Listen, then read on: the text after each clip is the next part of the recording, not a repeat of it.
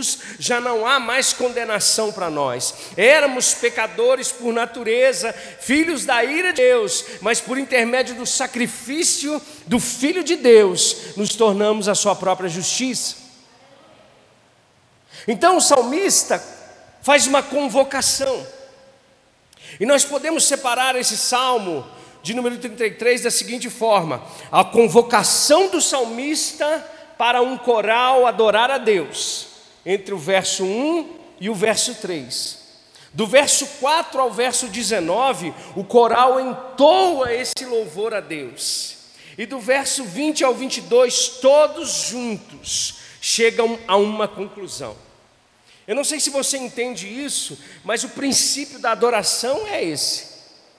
Quando os ministros estão aqui em cima, eles convocam para uma adoração. Então o coral começa a entoar as verdades de Deus. E a conclusão disso é o que o salmista diz no final: a esperança que nós temos em Deus. Agora, entenda uma coisa: o salmista, ele, ele convoca, ele conclama aos justos a cantarem com alegria. Pastor, como é que a gente canta com alegria, vivendo o que nós estamos vivendo? Como é que a gente canta com alegria, sabendo que a gasolina está quase sete reais? Como é que a gente canta com alegria, sabendo que tem uma pandemia ainda, que existe uma pandemia? Como é que a gente canta de alegria, pastor? Se o senhor não sabe, eu perdi o emprego. Se o senhor não sabe, as coisas não estão fáceis. Como é que nós cantamos com alegria? A primeira coisa que nós precisamos entender é que quando o salmista conclama esse povo a adorar a Deus, a exultar em alegria, é porque aquele que compreende com a consciência de justiça em Deus, de quem Deus é, irmãos, adora Ele independente da circunstância.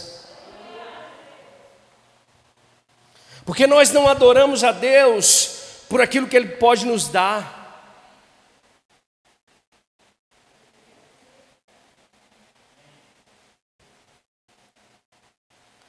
Eu não adoro a Deus porque Ele é fiel a mim. Eu adoro a Deus porque Ele é fiel à Sua palavra. Você está me entendendo? Então preste atenção aqui, o salmista, ele conclama um coral a cantar de alegria. Então, irmãos, eu entendo, a partir disso, a partir de, de tantos outros versos, que Deus, irmãos, Ele deseja receber do nosso coração um louvor alegre. Mas eu não falo alegria, às vezes a gente tem assim, ah, louvor alegre é aquele que a gente bate palma. Não, não é isso que eu estou querendo dizer para você. Louvor alegre é um louvor realmente que sai do coração. Sabe, irmãos, uma coisa que eu tenho aprendido esses dias é que o nosso coração e os nossos lábios precisam estar bem próximos. Como assim, pastor? Porque Jesus falou para aqueles fariseus: olha, vocês me louvam somente com os lábios, mas o coração de vocês está longe de mim. Então, cantar de alegria é cantar apesar de, é cantar apesar de eu estar sofrendo alguma coisa, é apesar das tribulações, é apesar das dificuldades, é apesar das lutas, é apesar das aflições, é apesar de qualquer coisa, cantar de alegria é reconhecer a Deus nos seus caminhos. O verso 1 a 3 é, o salmista ele vai dizer quem deve cantar, quem deve alegrar, quem deve adorar a Deus, como adorar a Deus. Olha só, ele diz: cantem de alegria ao Senhor vocês que são justos, justos, justificados. Por isso que nós precisamos ser o povo mais feliz dessa terra. Por isso que nós precisamos ser conhecidos como o povo mais alegre dessa terra. Amém.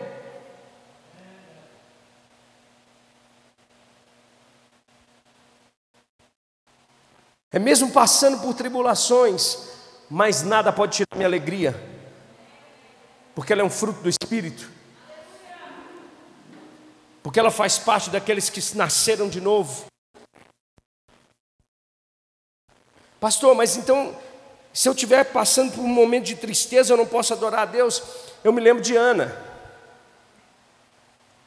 Quantas e quantas vezes Ana entrou na presença de Deus, vamos dizer assim, em momentos de tribulação por causa da, do que ela sofria. Mas sabe de uma coisa? O coração dela estava em Deus, e a sorte dela foi mudada, a sorte dela foi transformada. Por quê? Porque ela estava adorando um Deus verdadeiro, um Deus que responde às nossas orações, um Deus, irmãos, que, que, não, que não está com seus ouvidos tapados para que não possa ouvir o nosso clamor. Isso deve nos alegrar, meus irmãos. Isso deve fazer com que a gente se exulte de alegria.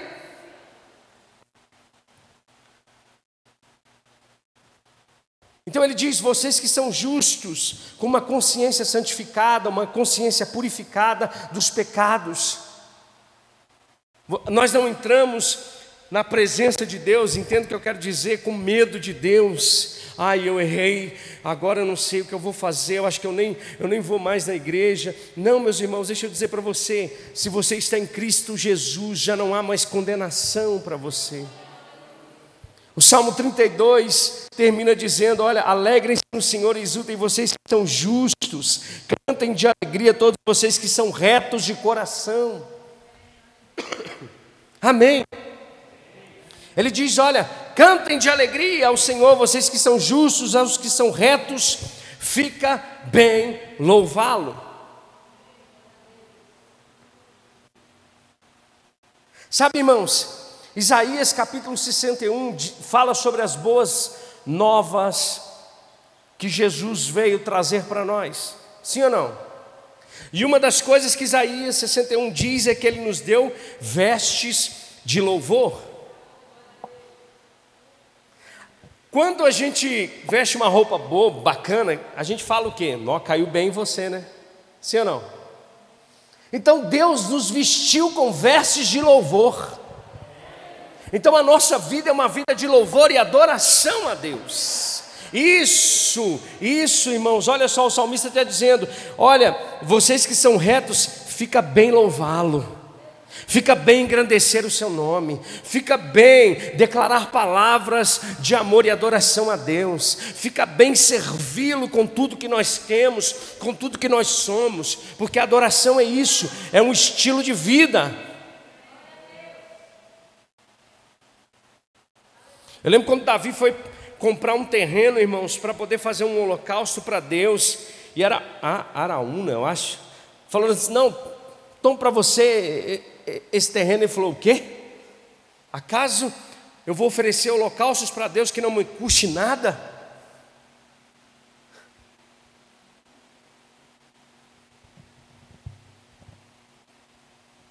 Então, às vezes, irmãos, nós somos conclamados a, a adorar a Deus e, e nós estamos dando somente o fim da nossa bateria para Deus, o fim daquilo que nós temos para Deus. Mas tá, tudo bem, mesmo que você faça isso, entenda uma coisa: Ele está nos chamando para esse lugar para recarregar as nossas baterias. Você está aqui para recarregar suas baterias. Você está aqui porque Ele vai dizer: olha, o verso de número 2: louvem o Senhor com harpa, ofereçam-lhe músicas com lira de dez cordas, cantem-lhe uma nova canção, toquem com habilidade ao aclamá-lo. Quem deve adorar a Deus? Os justos, os retos. Como nós devemos adorá-lo? Com tudo que nós temos, com toda a força. Às vezes nós passamos vergonha, irmãos. Você vai num, num estádio de futebol, seu time faz um gol, você, você chega no outro dia, você não tem nem voz, de tanto que você gritou. Mas para Deus a gente fica na reserva. Você acha que Deus merece a nossa reserva, irmãos?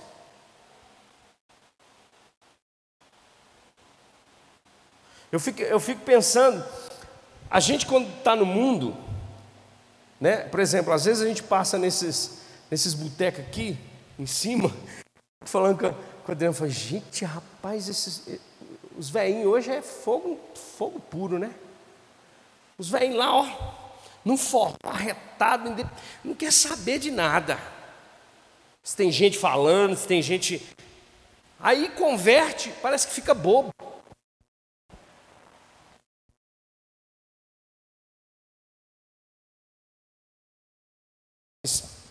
Não pode ser assim na igreja. Irmãos, deixa eu te falar, ele, ele nos libertou, ele nos livrou. A Bíblia vai dizer, irmãos, que ele nos deu coroa, uma coroa ao invés de cinzas. A gente estava num lugar de morte, mas agora não, irmãos. Então agora a gente tem que fazer o nosso melhor para Deus. Ele diz: canta-lhe uma nova canção. Às vezes nós estamos aqui, os ministros estão aqui e dizem assim: cantem algo de inspiração para Deus. Aí a gente trava. O que, que eu tenho para falar para Deus? O que, que eu tenho para falar para Deus? Eu vou falar o que com Deus? Sendo que Deus, Ele nos deu um espírito, irmãos, recriado, um espírito que é inspirado pelo próprio Espírito de Deus. Agora, esse cântico novo, pasmem, pode até ser um cântico velho. Mas um cântico velho com o coração fresquinho.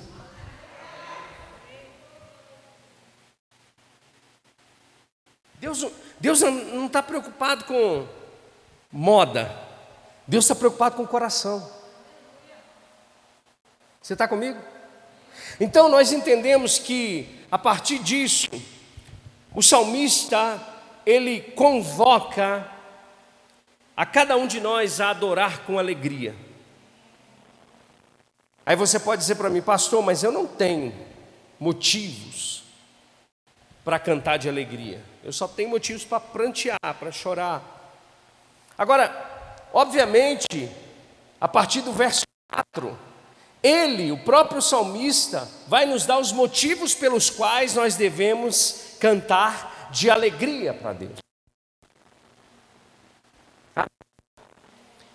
Então é sobre isso que eu quero pontuar com você. Quais são os motivos que você, que eu, que nós como igreja temos para cantar de alegria para Deus?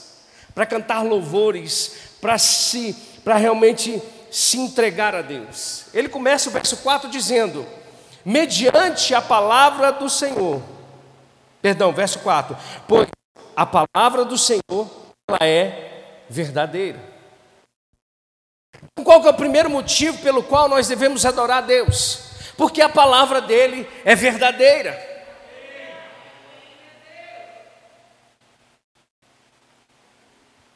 Porque ele não é homem para mentir, nem filho do homem para se arrepender. Porque a palavra dele é lâmpada para os nossos pés e é luz para o nosso caminho. Porque a palavra dele é que nos sustenta em meio às tribulações e aflições. Porque ele não volta atrás com a sua palavra, ou seja, todas as promessas que estão na palavra de Deus se cumpriram e vão se cumprir. Porque se nós formos infiéis, Ele permanece fiel, pois não pode negar a si mesmo.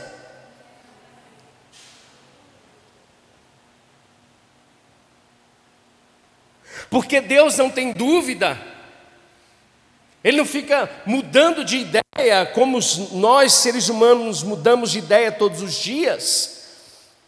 Ele disse, está dito e ponto final. Porque em Isaías 55 diz que a palavra dele não volta vazia, antes ela cumpre o propósito para o qual ela foi designada por ele. Então, quando o salmista conclama o seu povo a adorar a Deus, a cantar louvores de alegria, é porque o primeiro motivo é que a palavra de Deus, ela é fiel, ela é verdadeira, ela não muda. Ela continua sendo a mesma ontem, hoje e eternamente, porque é Jesus.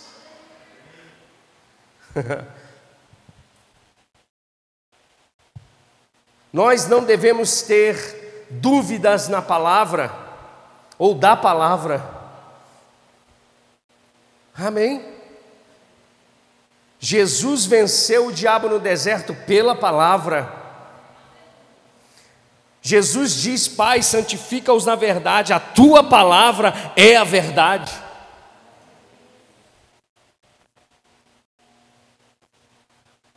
O próprio Senhor Jesus diz aos fariseus que creram nele, aos seus discípulos: se vocês conhecerem a verdade, a verdade vai libertar vocês, é a palavra que liberta.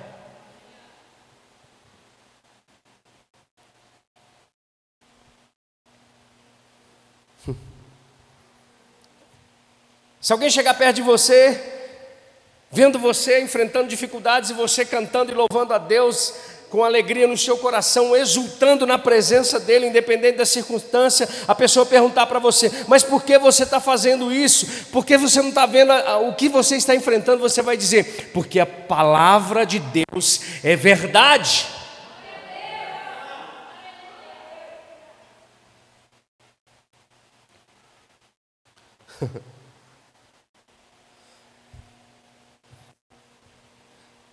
Porque a palavra de Deus, ela é a verdade.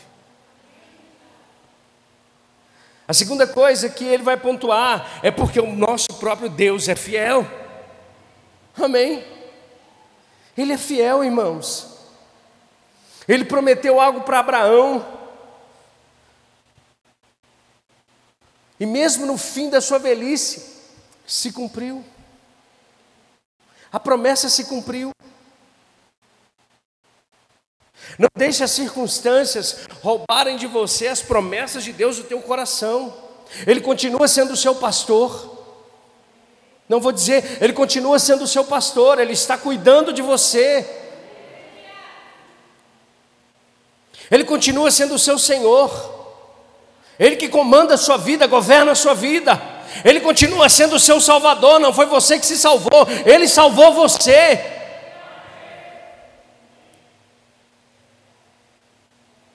Ele disse que viria e veio. Ele disse que vai voltar e vai mesmo. Então confia nele, ele é fiel.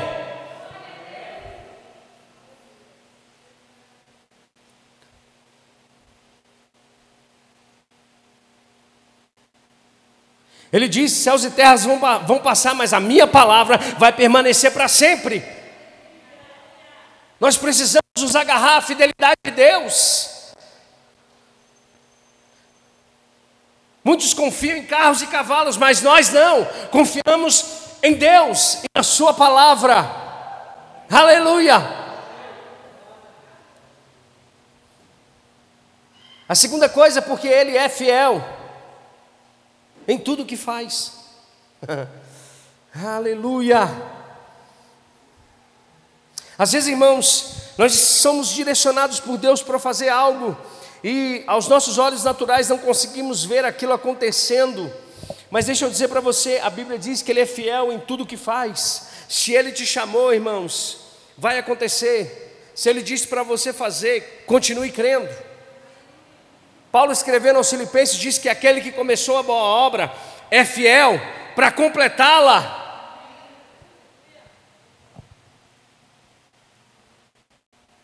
Ah, pastor, mas eu acontecendo ao contrário. A gente pode estar vendo tudo acontecer ao contrário, mas Deus continua sendo o mesmo. Ele não mudou. A palavra dele não mudou.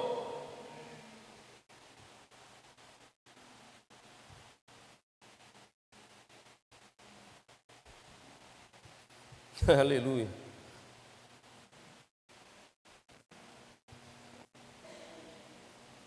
Verso 5. Ele nos chama a cantar de alegria, porque o nosso próprio Deus ama a justiça e a retidão. A terra está cheia da bondade do Senhor.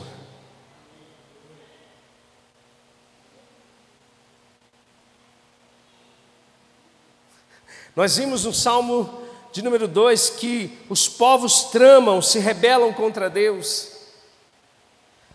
A gente viu que quando de fato uma nação não é governada por princípios da palavra de Deus, ela se volta contra Deus. A gente vê a própria nação de Israel muitas das vezes praticando a injustiça. A gente vê no nosso dia a dia muitas coisas acontecendo injustamente, até com a gente mesmo. Mas nós precisamos entender, irmãos, que Deus ama, Deus ama a justiça e a retidão. Independente daquilo que estão fazendo, nós precisamos nos apegar em Deus, nós precisamos nos apegar nas promessas de Deus. Por isso que Jesus chama para cada um de nós, não somente orar pelos nossos amigos, ele diz: ore pelos seus inimigos. Por quê? Porque Deus ama a justiça e a retidão. Agora, a segunda parte desse versículo diz que a terra está cheia da bondade do Senhor. E aqui eu acho que cabe muito o final do verso, o verso 6 de Salmos 23, que diz: Certamente a bondade e a fidelidade do Senhor me seguirão todos os dias. Irmãos, porque o salmista nos convoca e nos conclama a cantar de alegria a Deus, porque Deus nos cerca com a sua bondade e com a sua misericórdia.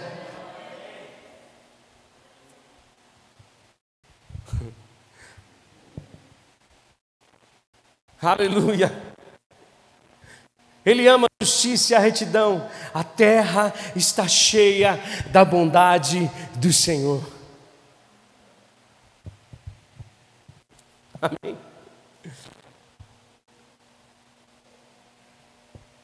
O verso 6, o salmista, ele vai falar que aquilo que Deus fala acontece. Você pode dizer amém? A gente vê a criação em Gênesis capítulo 1, Deus falando e as coisas surgindo. E aqui eu quero dizer para você uma coisa: muitas das vezes nós somos taxados de alienados, porque cremos que Deus criou todas as coisas falando, que o mundo não foi criado de uma simples explosão, E quando a gente vê Hebreus capítulo 11, a partir do verso 3, o escritor aos Hebreus vai dizer que a fé pensa. Põe aí Hebreus 11, 3 para mim. Hebreus 11, 3. Vai dizer que pela fé nós entendemos, pela fé entendemos. A nossa fé não é uma fé cega, não é uma fé burra, não é uma fé que desconsidera a ciência, mas é uma fé que está alicerçada naquilo que Deus fez e falou. Pela fé entendemos que o universo foi formado pela palavra de Deus, de modo que aquilo que se vê não foi feito do que é visível. Então, aqui, voltando para o salmo, ele vai dizer: mediante a palavra do Senhor, foram feitos os céus e os corpos celestes pelo sopro da sua boca. Então tudo que Deus fala acontece. Ele continua dizendo no verso 7: Ele ajunta as águas, olha a grandeza de Deus, irmãos, preste atenção no que o salmista diz. Ele ajunta as águas do mar num só lugar, das profundezas ele faz reservatórios. Já parou para pensar na soberania, na grandeza do nosso Deus? Imagina, irmãos, a gente chega no mar e a gente fica assim: nossa, para Deus isso é reservatório de água.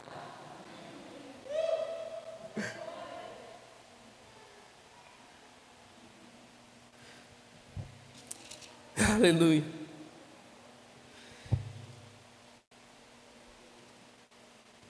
Então, irmãos, nós cantamos louvores a Deus, porque tudo que Deus ele fala acontece. Porque a nossa fé não é uma fé cega, mas é uma fé que entende. Nesse mundo que nós vivemos hoje, nós somos é, estigados pelo mundo a desconsiderar a não dar créditos à palavra de Deus. Tem gente que diz assim: impossível um peixe engolir um homem, não é? Uma baleia engoliu um homem. Se a Bíblia falasse que o homem engoliu a baleia, eu ia acreditar, irmãos. Tem outros que dizem que quando é, é, aconteceu a travessia do, do, do, Mar Vermelho, na realidade, aquilo ali é porque não tinha água mesmo, era um pouco de água só na canela, então o povo conseguia passar. Mas mesmo assim, se fosse água na canela, os cavaleiros de Faraó ainda morreram afogados com mar na canela. Você está comigo? De que não existe esse negócio de santidade, que a gente tem que viver a vida do jeito que a gente quer. Então nós estamos o tempo todo sendo bombardeados, mas a nossa fé, irmãos, ela entende que aquilo que Deus fala se cumpre, aquilo que Deus fala acontece, aquilo que Deus fala já está decretado. Às vezes nós queremos travar batalhas com o diabo, e a Bíblia diz, irmãos, o próprio Senhor diz: resista ao diabo e ele fugirá de vós. Foi Deus que falou, não fomos nós. Você está comigo? A própria palavra diz: as portas do inferno não prevalecerão contra a igreja. Se Deus falou, está falado.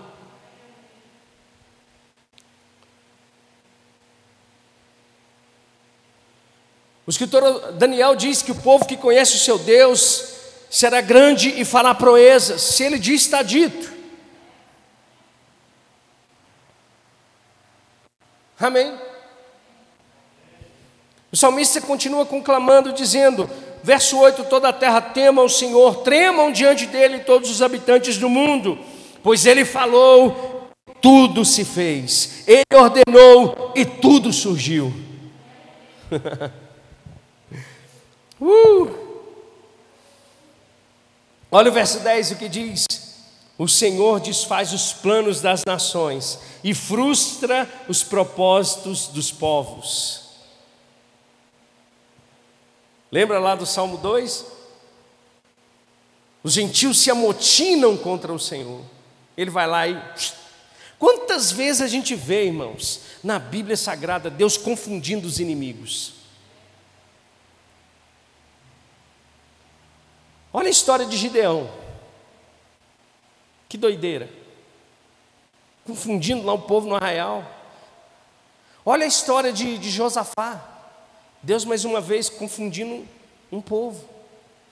Os planos das nações são frustradas. Agora olha só, olha só o verso 11, mas os planos do Senhor permanecem para sempre os propósitos do seu coração por todas as gerações.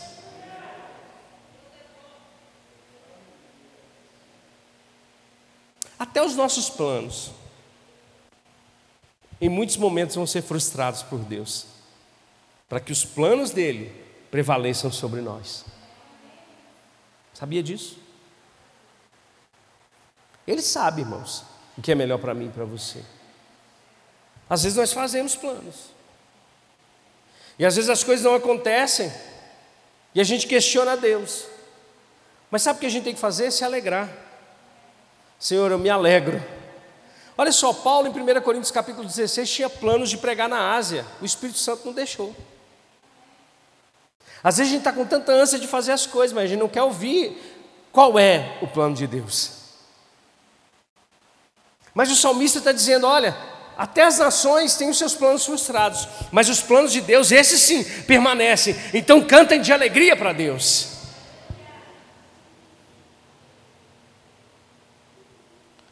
O verso 12 é o verso que nós usamos. Como é feliz a nação que tem o Senhor como Deus, o povo que ele escolheu para lhes pertencer.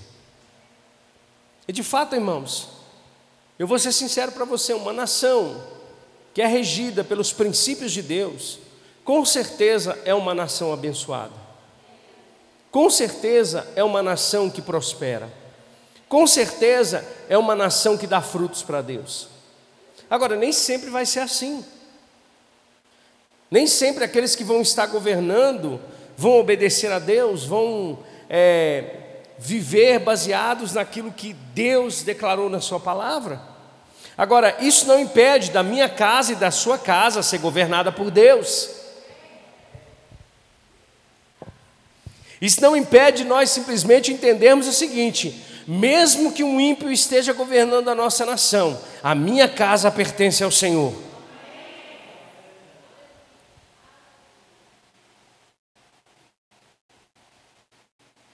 A minha família pertence a Deus. Então, se a minha família pertence a Deus, ela é abençoada. Obviamente, irmãos, nós como cristãos precisamos desejar de fato que a nossa nação seja temente a Deus, seja temente ao Senhor. Que todos os homens alcancem a salvação, sejam salvos por Deus. Mas nós precisamos viver um equilíbrio. Amém?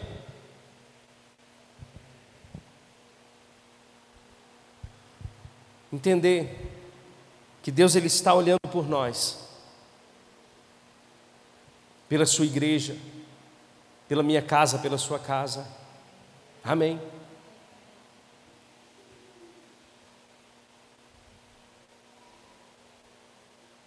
Verso 13 vai dizer: Dos céus olha o Senhor, e ele vê toda a humanidade. Do seu trono ele observa todos os habitantes da terra.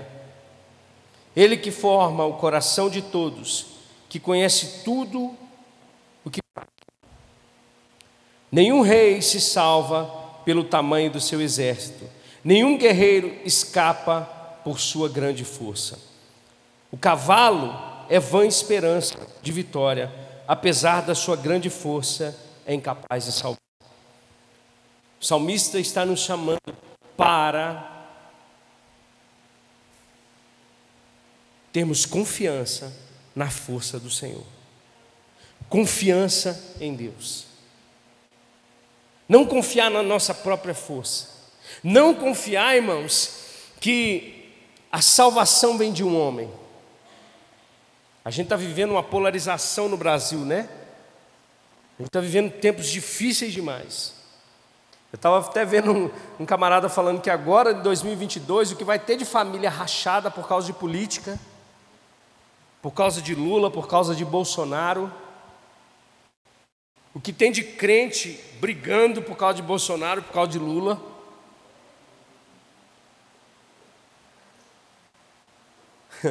Eu, eu, eu, postei algumas coisas lá no meu, no meu Instagram. Aí um irmão veio e falou assim: Pastor, ok, mas esse cara é louco. Aí eu falei assim: Ok, eu respeito a sua opinião e espero que você respeite a minha. Aí ele falou: Eu respeito, até mesmo porque o senhor é o meu líder. Eu disse: Não, você deveria me respeitar porque nós vivemos numa democracia.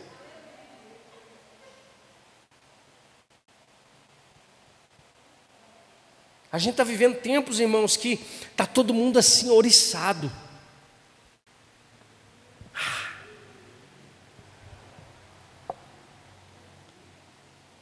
Achando que o mundo vai ser salvo por causa de um homem. A nossa nação vai ser salva por causa de um homem. Não vai, irmãos. Uma nação só pode ser transformada por causa de Jesus. Agora, a resposta vem da igreja.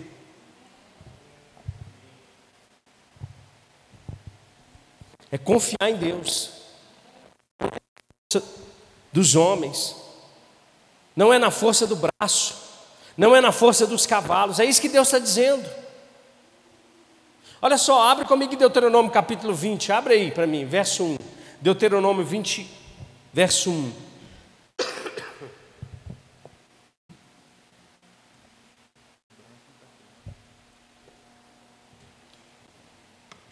Olha só o que Deus diz para o povo dele: Quando vocês forem à guerra contra os seus inimigos e virem cavalos e carros e um exército maior do que o seu, não tenham medo, pois o Senhor, o seu Deus, que os tirou do Egito, estará com vocês.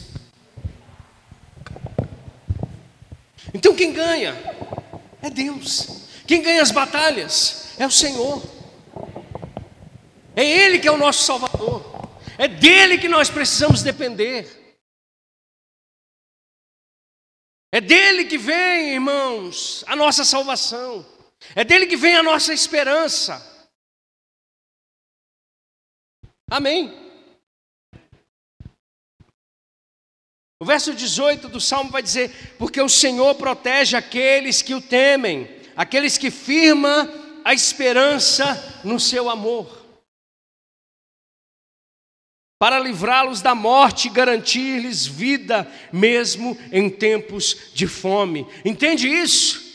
Porque nós podemos cantar de alegria, porque nós podemos nos exultar diante de Deus, porque mesmo em tempos de escassez e dificuldades, mesmo em tempos de luta, o Senhor é aquele que nos guarda, aquele que nos protege, aquele que é a nossa esperança.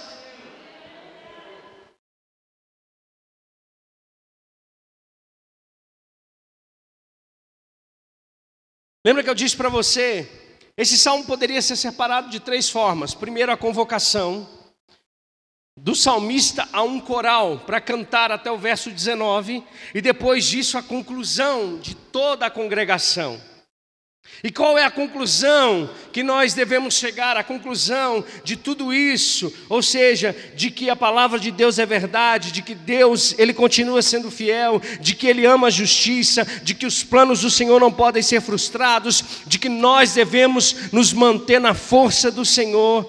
O verso 20 vai dizer: porque a nossa esperança está no Senhor. Ele é o nosso auxílio e a nossa proteção. Você imagina? Imagina lá em Israel, por exemplo. De repente, o povo é conclamado. Vamos cantar ao Senhor com alegria.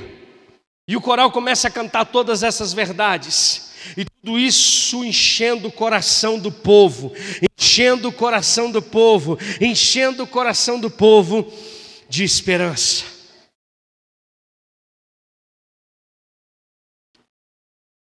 O início do salmo começa cantando com alegria, o final do salmo é um povo cheio de esperança.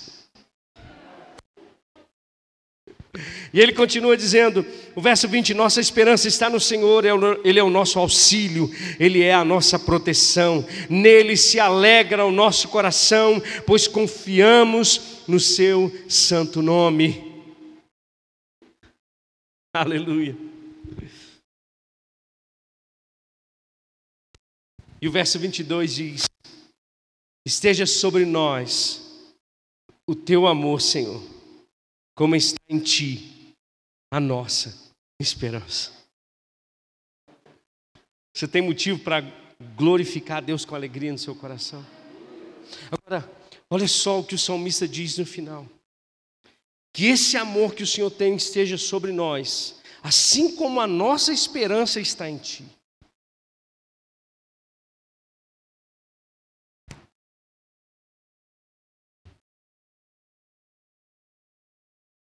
Olha a reciprocidade, olha a confiança, olha o relacionamento, olha a vida. Então nós não somos chamados para adorar a Deus por aquilo que Ele simplesmente pode nos dar, mas nós devemos ser conclamados a adorar a Deus por, por aquilo que Ele é.